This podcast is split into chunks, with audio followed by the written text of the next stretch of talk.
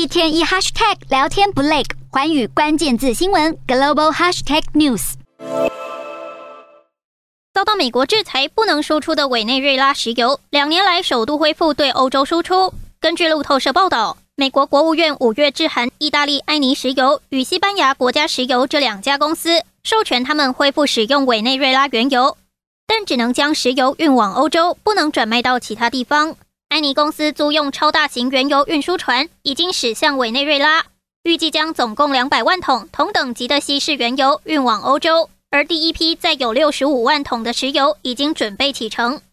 今年年初，美国主动联系委内瑞拉，希望恢复从委内瑞拉购买石油，来弥补美国面临的能源缺口。专家认为，美国恢复与委内瑞拉的石油贸易，也证明了当初的制裁纯粹是出于政治利益。